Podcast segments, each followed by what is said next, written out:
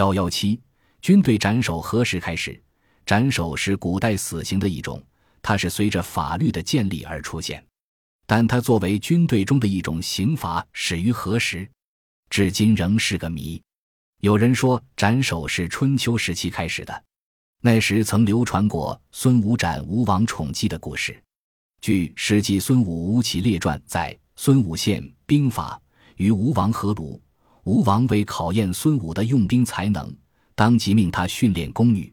孙武受命后，将一百八十名宫女编成两队，并以吴王的两个宠姬任队长，讲解要领，宣布纪律。待宫女们回答明白之后，才开始操练。先发令向右转，谁知宫女们却大笑不听命令。孙武又将要领讲了一遍，再次宣布纪律，又发令向左转，宫女们仍然大笑。孙武宣布：约束不明，中令不熟，将之罪也。约束以明而不知法者，立誓之罪也。立即按军法从事，遂斩队长二人以训，用其子为队长。于是复古之，妇人左右前后跪起，皆中规矩绳墨，无敢出声。这一故事是否能说明当时军中就有斩首这一刑罚呢？其实春秋时期已公布了成文法，并把行书铸在顶上，从以往的不公布状态走向公布状态。法律以对付逃亡和镇压盗贼为重要内容。那时军队规模扩大，增加了新兵种。为了巩固部队，军事法已初步建立。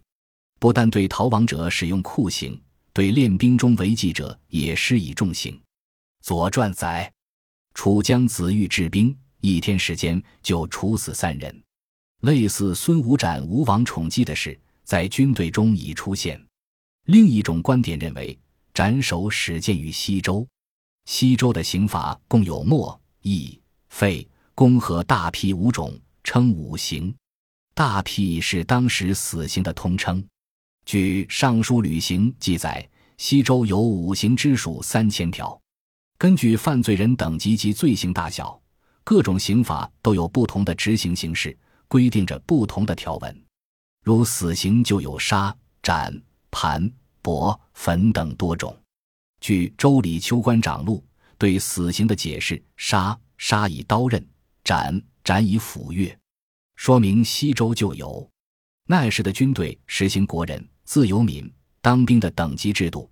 随着战争规模扩大，军旅皆出于乡，军队由六个师扩展为二十二个师，频繁的征伐征战，为惩治军中的犯罪者。习惯法和不成文法中均有杀斩之刑，国王的军令、训词及权臣的命令是法律形式之一。《周礼·秋官事师》载：“是用之于军旅。”周武王率兵伐纣，在商郊牧野誓师，史称牧誓时，就宣布过严明的军纪，如无命不许轻退，敌退不许追杀，务须严守约束，若有不遵者，杀无赦。在这次作战中，当周军攻入商都朝歌时，周武王对已死的商纣王乃射三发而后下车，即之以青缕、剑明斩之黄钺。同府交将纣的头悬挂在大白旗上，见《史记·周本纪》。还有一种观点认为，斩首始于秦。秦的死刑种类多，执行手段极其残酷。仅秦律中规定的死刑就有弃市、斩。枭首、折、戮，具五行、戮尸、车裂、定杀、文合族等十二种，其中斩和枭首都属于斩首类。一说枭首是处死后悬头示众，不包括斩首。那时车队中法律比较完备，据出土的秦简军爵律和商子载，对违反军令的人要按法严惩，对作战中未死不前、临阵脱逃者处以死刑。军中规定的死刑还有降敌罪，降敌者诛其身，没其家，杀本人，全家还要没为官奴，不得罪。下级军官带兵作战，得不到敌人首级的，要处死；遇敌罪，赞扬敌军，瓦解士气者，要处戮刑。那时军队由于条件限制，执行死刑时往往是斩首。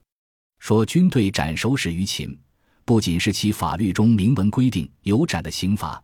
还因为一是秦建立空前统一的强大的封建帝国后，奉行了先秦法家关于法术式的法治理论，司法机构健全，立法完备严密，用刑严峻苛刻，主张依靠法律的强制力贯彻统治者的意志，强调重刑厚赏；二是秦时军队中实行了赏勇罚怯的制度，认为士兵的勇敢在于智，军中还实行了征兵制度。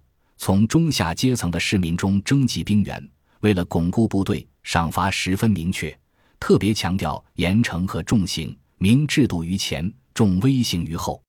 形同则内卫，内卫则外兼矣。三是军队中普遍使用了铁制兵器，执行斩首时，较之春秋前使用的黄钺、铜斧要便利得多。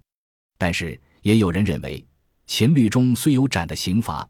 并无斩首之刑，斩既包括斩首，也包括腰斩、斩首足以及处死后砍杀等。那么，军中斩首究竟始于何时，确实成了千古之谜。